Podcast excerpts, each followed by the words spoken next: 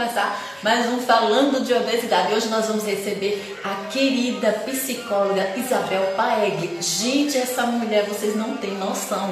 Ela já atendeu mais de 16 mil pessoas, mil atendimentos com bariátricos. Vocês têm ideia do que é isso? Autora do livro Sexualidade na Bariátrica. É o tema, inclusive, da nossa conversa hoje.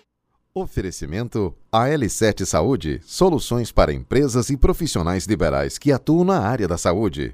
Quer saber mais? Entre em contato 83 99905 2222. Olá, olha aí. Eu ajeitar aqui. Tudo bom, minha linda? Bom dia. Tudo tranquilo. Gratidão desde já por ter aceitado o nosso convite e estar aqui no Falando de Obesidade. Fico muito feliz, muito lisonjeada. Imagina, eu que agradeço, viu? Muito, muito obrigada, que é um tema que eu adoro falar, é um tema que eu já trabalho há muitos anos, e é um grande prazer poder dividir com vocês o que eu tenho estudado, o que eu tenho pesquisado, porque o conhecimento, se não for dividido, ele não tem valor, né? Então, vamos lá falar. E aqui a nossa proposta é essa.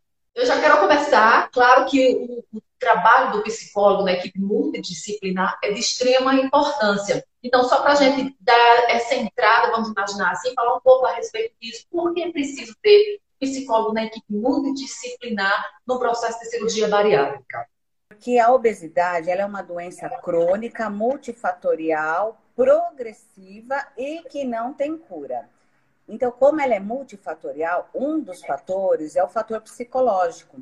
E o psicológico, ele acomete vários comportamentos da pessoa. Então, no pré-operatório, nós fazemos uma avaliação psicológica e essa avaliação, ela compõe os aspectos psicológicos, psicopatológicos, a relação dele com o mundo, com a comida, com a obesidade, enfim, são vários fatores psicológicos e sociais que nós vamos avaliar. E também tem a questão da psicoeducação, porque ele vai precisar mudar uma série de comportamentos na vida dele. E dentro dessa psicoeducação, a gente inclui a família, porque a família é um fator fundamental no tratamento a longo prazo. Porque o paciente, é, infelizmente, quem tem obesidade, é a única doença que a pessoa é culpada de ter. Ah, fecha boca, é fácil emagrecer você não emagrece, você não quer. Então, nós temos muito preconceito ainda com relação a essa doença. Isso afeta demais os fatores psicológicos, trazendo muita insegurança, medo, baixa autoestima. Então, até a pessoa chegar na bariátrica é um longo caminho. Às vezes, que nem eu tenho uma paciente que ela fez cirurgia, ontem ela fez seis meses de cirurgia, depois de acompanhamento psicológico, ela conseguiu dizer que ela é bariatricada com medo do preconceito e do estigma social. Ah, você fez uma bariátrica, é fácil emagrecer. Por que você não fechou a boca? Então, assim, mesmo depois da bariátrica, muitos dos pacientes continuam sofrendo estigma social.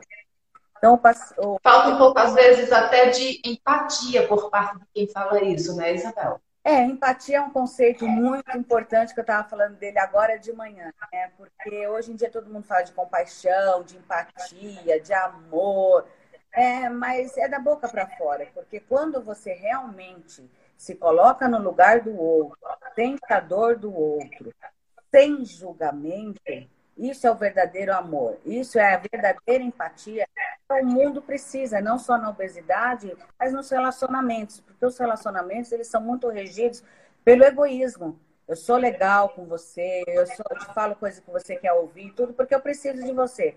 A hora que eu não preciso mais, eu me volto a mim para o meu egoísmo. Então não é aquela aquele primeiro eu, segundo eu, terceiro eu, quarto eu vou pensar em você. Eu acho que isso é uma questão muito de egoísmo, porque no relacionamento tem que ter uma troca.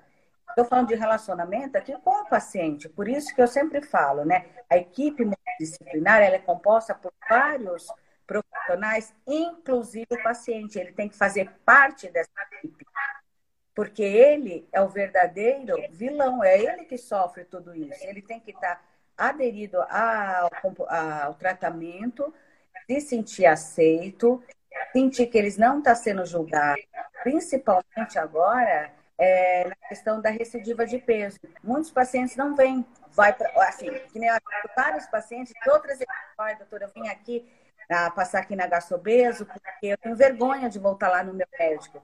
Ele vai brigar comigo, porque eu vou engordar. A, a doença é recidivante.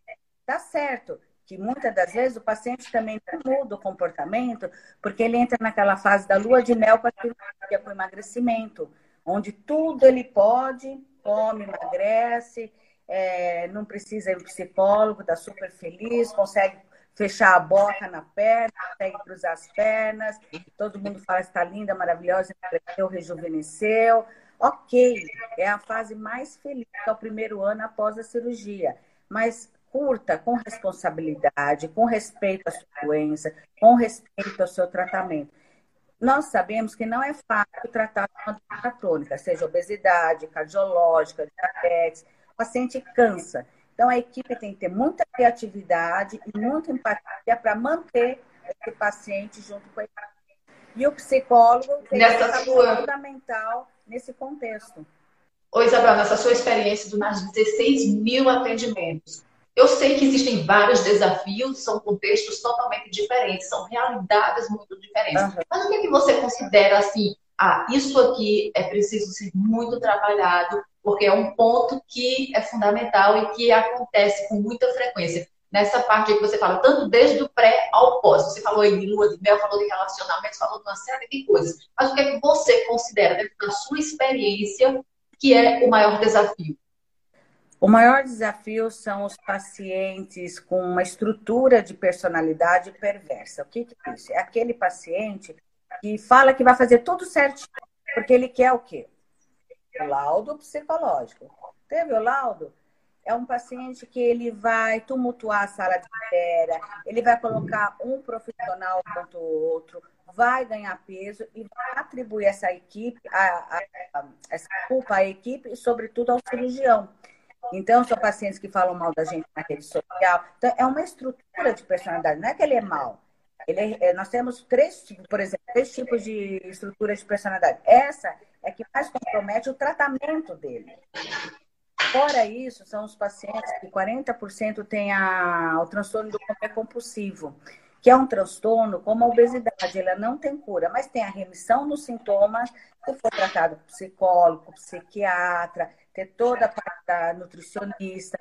Para mim, na minha experiência, uh, os, mais, os mais pacientes mais de tratar, de se manter são esses dois tipos, da personalidade de estrutura perversa e o transtorno do comer compulsivo. Agora, a depressão é indicação para cirurgia desse tratada, ansiedade a gente trata com medicação, com terapia. Tudo isso daí a gente vai fazendo umas manobras muito mais tranquilas. Era isso que eu ia falar para você, conversar contigo agora a respeito dessa questão da depressão e da ansiedade, que acontece muito por conta de toda essa jornada de estar tendo que ir para vários médicos, ter que pegar vários laudos, fazer vários exames. Só que às vezes a pessoa já tinha esse problema antes e atribui isso muitas vezes após a cirurgia. É o caso também, às vezes, até do consumo de álcool, que a gente vê com muita frequência. Ah, cirurgia bariátrica para estar consumindo muito álcool. E a gente tem que esclarecer muito, porque não é isso que, na verdade, acontece, né? Uhum. Então, a questão primeiro da depressão, né? A depressão ela já é um critério de indicação para cirurgia desde que é tratada. Por quê? Porque a depressão, quem tem obesidade há muitos anos, passa pelo efeito sanfona, engorda, emagrece, engorda, emagrece, ele traz um sentimento de fracasso muito importante, porque ele não ele consegue emagrecer, mas não consegue manter. Então, esse sentimento de fracasso e esse efeito sanfona traz a, a ansiedade e, consequentemente, a depressão. Então, isso já é uma indicação para cirurgia, desde que em acompanhamento, porque senão, pós-operatório, essa depressão pode acentuar, porque a depressão ela tem a ver com todos os sentimentos de perda, mesmo as perdas boas, por exemplo, estou perdendo peso, mas a pessoa, ela vem de um comportamento onde eu brinco, tá comendo o mundo com ketchup para descer melhor, e no outro dia, né, ela começa a tomar dieta líquida, golinho de golinho, de 20 em 20 minutos, ou de 3 em 3 minutos, dependendo do protocolo da equipe. E aí muda a vida dela. Então, ela está perdendo peso, ela perdeu a comida, ela perdeu um pouco a função social, porque 15 dias afetada do trabalho, ela perdeu a função familiar, às vezes não quer cozinhar para não ficar perto da comida, ou alguém cozinha, ela sente o cheiro, ela sente saudades da comida. Então, esses casos podem acentuar no pós-operatório quando não está em tratamento. Isabel, agora entrando bem no nosso tema da nossa live, essa questão da sexualidade. Por que é importante falar a respeito disso? Você recentemente lançou um livro. Eu tenho curiosidade de saber. Vamos, eu quero explorar mais isso agora. Tá. Então, a sexualidade, ela faz parte da vida, né? E a sexualidade, ela não está ligada só aos aspectos do sexo. Ela está ligada ao trabalho, a viver, a energia de né, para psicanálise. E no, no pós-operatório, vamos falar um pouquinho do pós agora. As mulheres, depois a gente fala dos homens, as mulheres elas perdem grandes perdas corpo, é, ponderal. Então, o que começa? Ela vence a obesidade, porque ela já perdeu bastante peso, só que aí começa uma nova jornada com o grande vilão, que é o excesso de peles. Então, estudos apontam até que, ah, que nem sempre os benefícios psicológicos ou emagrecimento são evidentes após a cirurgia bariátrica, por conta das deformidades do corpo. Ou seja, a pessoa ela faz a cirurgia bariátrica, emagrece, na, olha o papel psicólogo. Na fantasia dela, ela acha que ela vai ficar com 18 anos. Corpo de 18 anos. Só que ela já tem 40, já teve dois filhos, já teve efeito sanfona, ela às vezes já tem várias comorbidades. Então, a realidade é essa. Então, a gente tem que trazer a pessoa para a realidade. Porque o contorno corporal dela não vai ser o mesmo. Porque perde muito peso, perde muito rápido e, e, claro que a gente está agora numa campanha muito forte com relação à atividade física para ajudar, ajudar não só no contorno corporal, mas na questão da massa magra, né, no ganho da massa magra. Só que os pacientes no pré-operatório, por várias questões até físicas e fisiológicas, não faziam atividade faz a bariátrica e alguns continuam não fazendo, mesmo magra. Por quê? Porque não gostava. Só que atividade física não é gostar ou não gostar, é como uma medicação, tem que ser tomada, não para emagrecer. A cirurgia bariátrica vai fazer a pessoa emagrecer, para ela ganhar massa magra, fazer músculo, porque os músculos que seguram o esqueleto e não ter muitos problemas ortopédicos e ajuda no contorno corporal. Então, no pré-operatório, né, a gente falou um pouquinho do pós, no pré, como que essas mulheres no, se apresentam? Com baixa autoestima, tem uma imagem negativa do corpo, é, a questão da sexualidade fica prejudicada por vários fatores, fatores hormonais, é, fatores da distorção da imagem corporal, é, dificuldade com o próprio corpo, flacidez, estigma social, às vezes toma muito remédio para emagrecer, isso interfere na libido. As mulheres com depressão que tomam medicação têm também interfere na libido. Aí fora as outras disfunções, como a orgasmia, inibição do desejo, vaginismo, dispaurimia, aí vai, né? Aí tá tudo explicado no livro, item por item.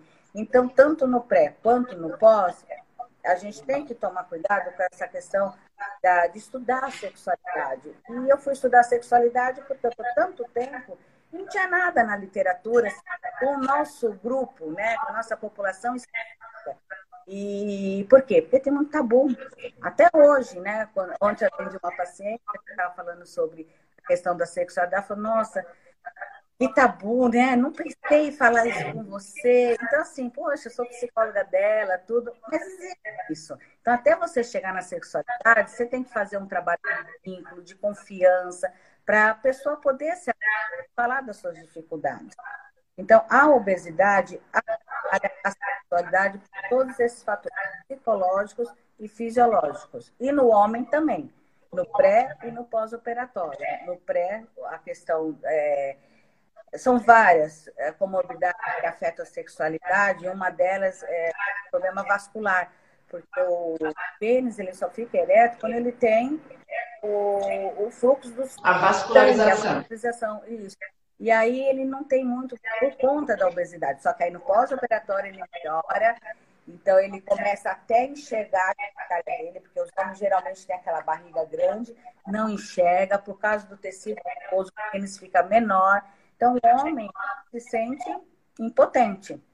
Fora a mobilidade, condições, aí ele fica com muita vergonha da parceira, satisfação de não conseguir agradar sua parceira. Então, a sexualidade é princípio na vida dos homens e das mulheres, tanto no pré pós-operatório e no pós, se muito bem tratado, organizadinho, vai ter muita melhora, principalmente depois de um ano. Os estudos mostram que depois de um ano melhora muito. Por quê? Porque tem muita questão hormonal, porque como a cirurgia pede muito peso rápido, mexe muito, muito, muitos hormônios, inclusive o sexual, que é um dos capítulos de um cirurgião bariátrico que escreveu a doutorado dele, a questão dos hormônios femininos e a evolução do operatório. É muito bacana, é lindo o trabalho.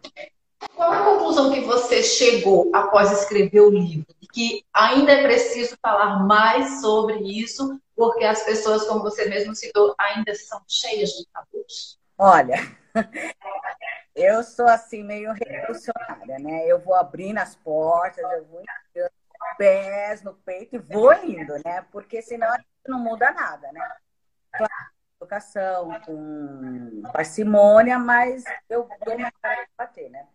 E aí, é, quando eu comecei, é, depois do lançamento do livro, tudo, eu publiquei uma foto, né?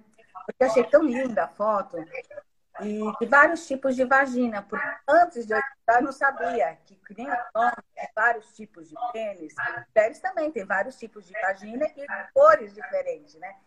E achei uma foto linda, mas uma foto super assim, artística, sabe? Não tinha nada de agressão. Publiquei. Ah, levei uma bronca do chefe para tirar, que não era legal. Olha, tua psicóloga, o que que tá publicando? Eu tirei, de boa, né? Eu entendo, super entendo também.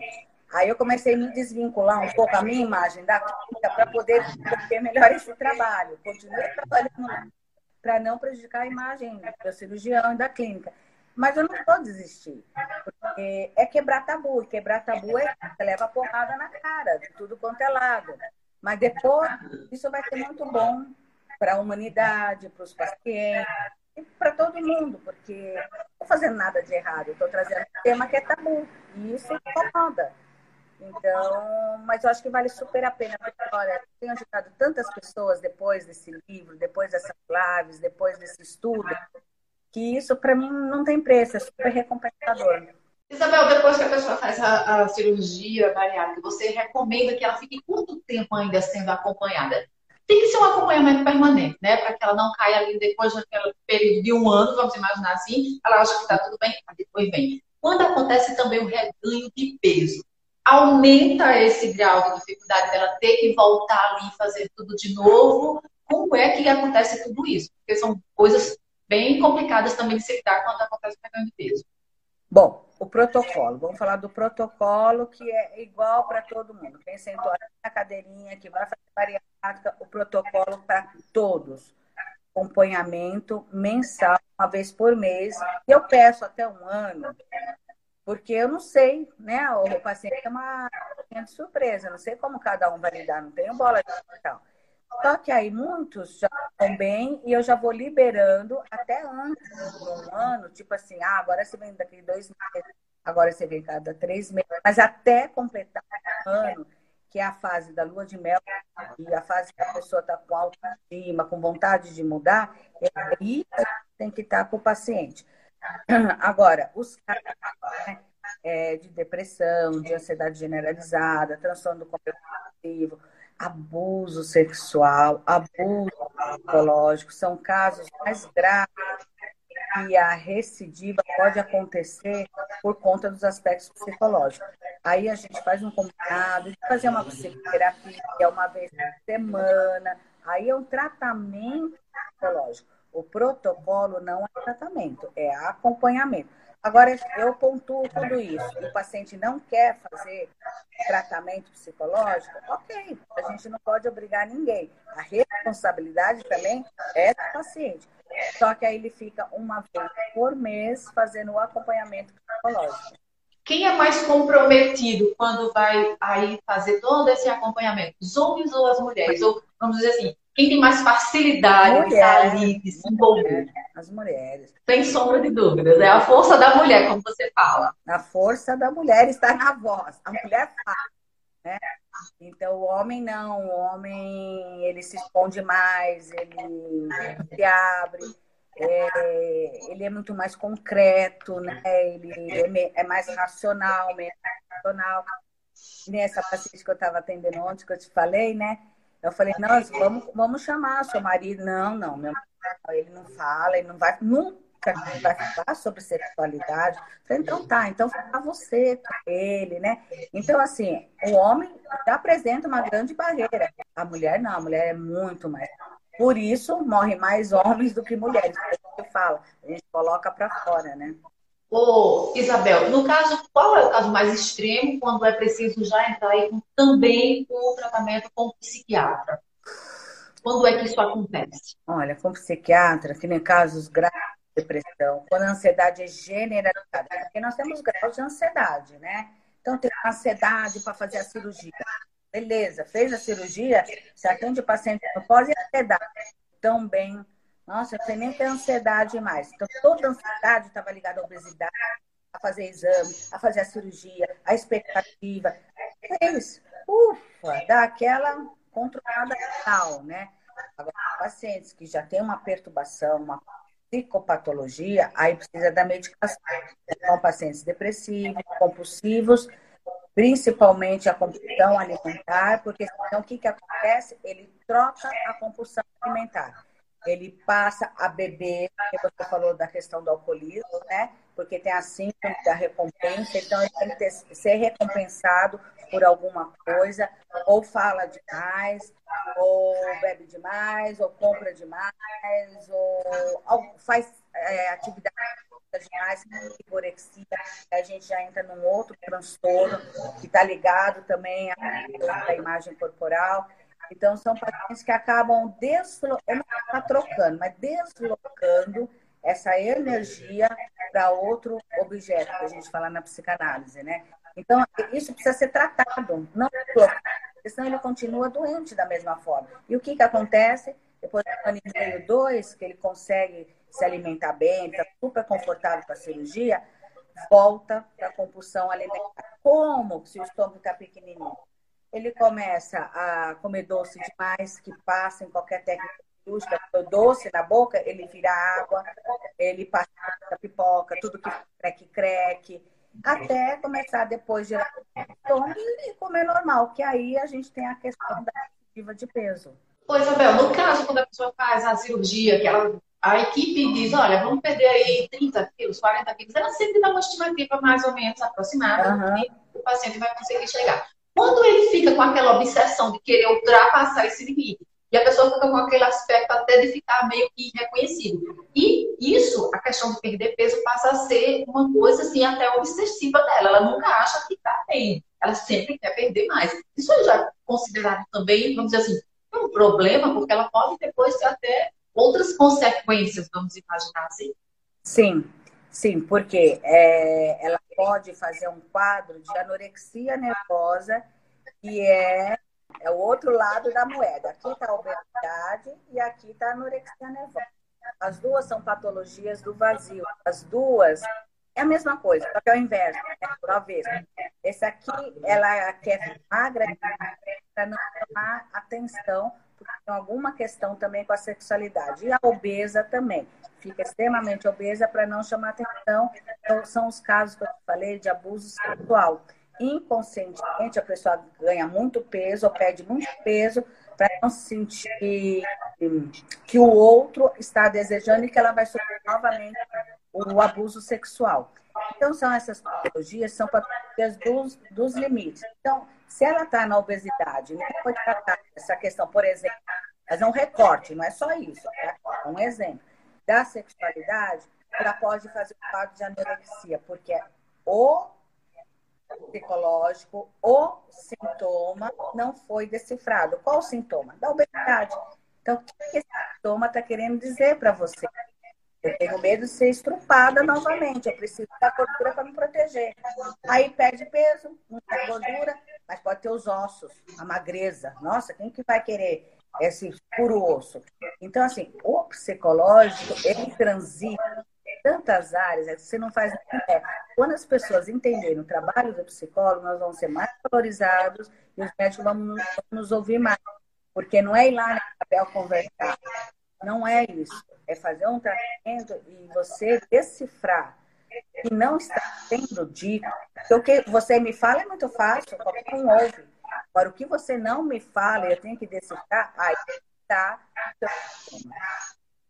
Eu tenho uma frase que eu costumo dizer: eu costumo ouvir o que você faz e não o que você fala. Isso. E eu, às vezes, trazendo isso para a realidade da obesidade, eu acho que se encaixa perfeitamente. Porque às vezes as pessoas dizem que estão fazendo a dieta, que estão fazendo o acompanhamento, e na verdade, quando ela está sozinha, ela sabe que ela não está fazendo nada daquilo. Então, aí entre esses termos que estão sendo muito usados, está trazendo um pouco do do coach, que as pessoas falam muito da autossabotagem. Uhum. Você consegue identificar e como fazer para mostrar para esse paciente que ele está se autossabotando. Na realidade, o que ele está dizendo não é o que ele está fazendo. E por isso tem comprometido o tratamento dele.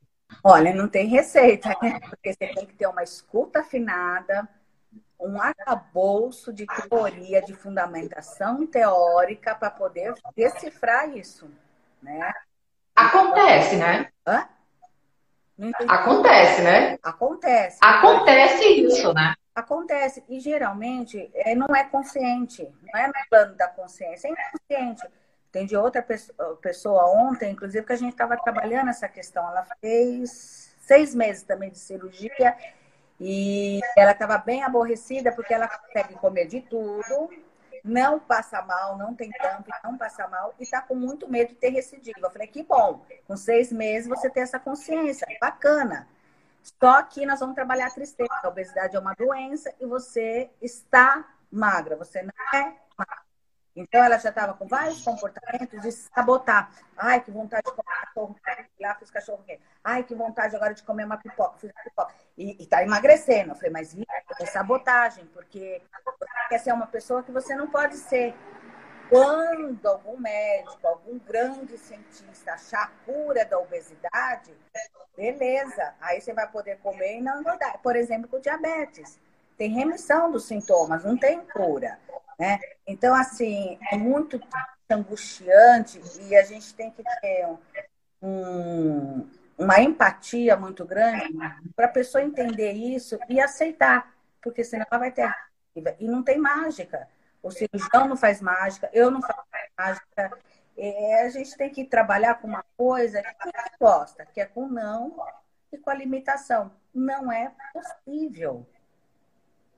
Não é possível, não tem cura.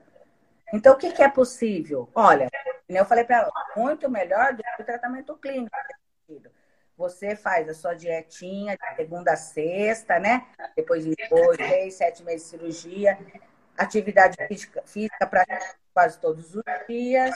Sábado, domingo, você vai na festa, você vai no almoço, você come um pedacinho de lasanha, um pedacinho de pudim, não tem problema. Você não vai engordar, porque segunda você já começa sua dieta e atividade física. No tratamento clínico, você não vai comer esse pedacinho, você vai comer um tijolo, não vai para academia, porque dá feia para ir para academia.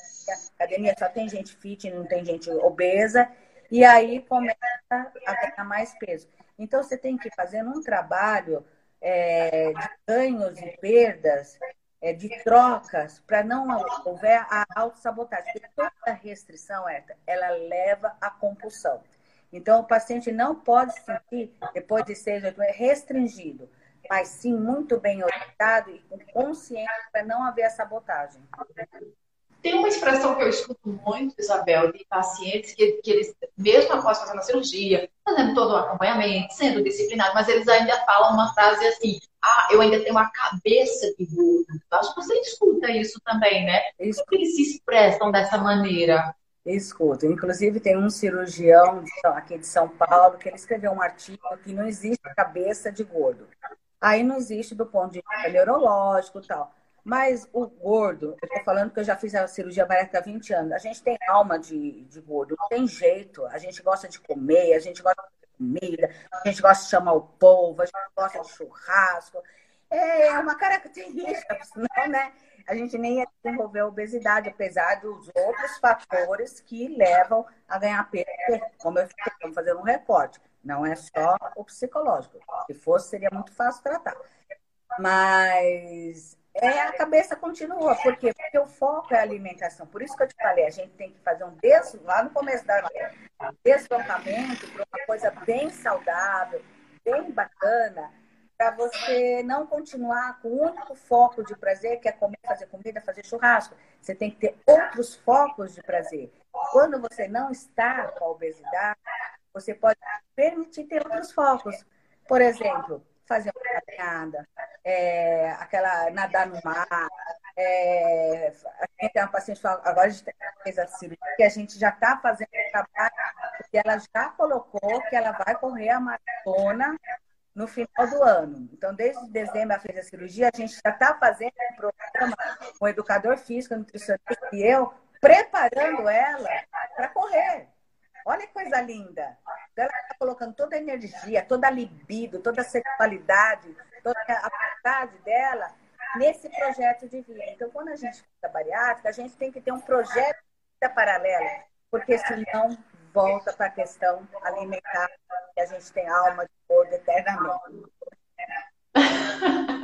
Você é ótimo, Isabel. Para a gente encerrar, você falasse da importância das pessoas que estão nesse processo pré e pós delas se conhecerem, delas melhorarem como pessoa, pra, porque ela está fazendo isso por ela, não é nem pelo outro, é por ela. E ela tem que se reconhecer dentro disso, com essas características. E como ela trabalhar isso no dia a dia. Você que tem tanta experiência com essa questão e fechando aí também com o seu livro. Fala do seu livro, como as pessoas podem ter, como podem adquirir, como podem ter mais acesso a essas informações. Tá. Primeira coisa, Autoaceitação. A pessoa que chega no pré-operatório, ela, é, ela, ela é linda, ela só olha daqui para frente. Ela não sabe nem como é o corpo dela. Então, eu faço um trabalho de aceitação, desenho, espelho e fotografia. Porque a gente só muda alguma coisa quando a gente se sente desconfortável.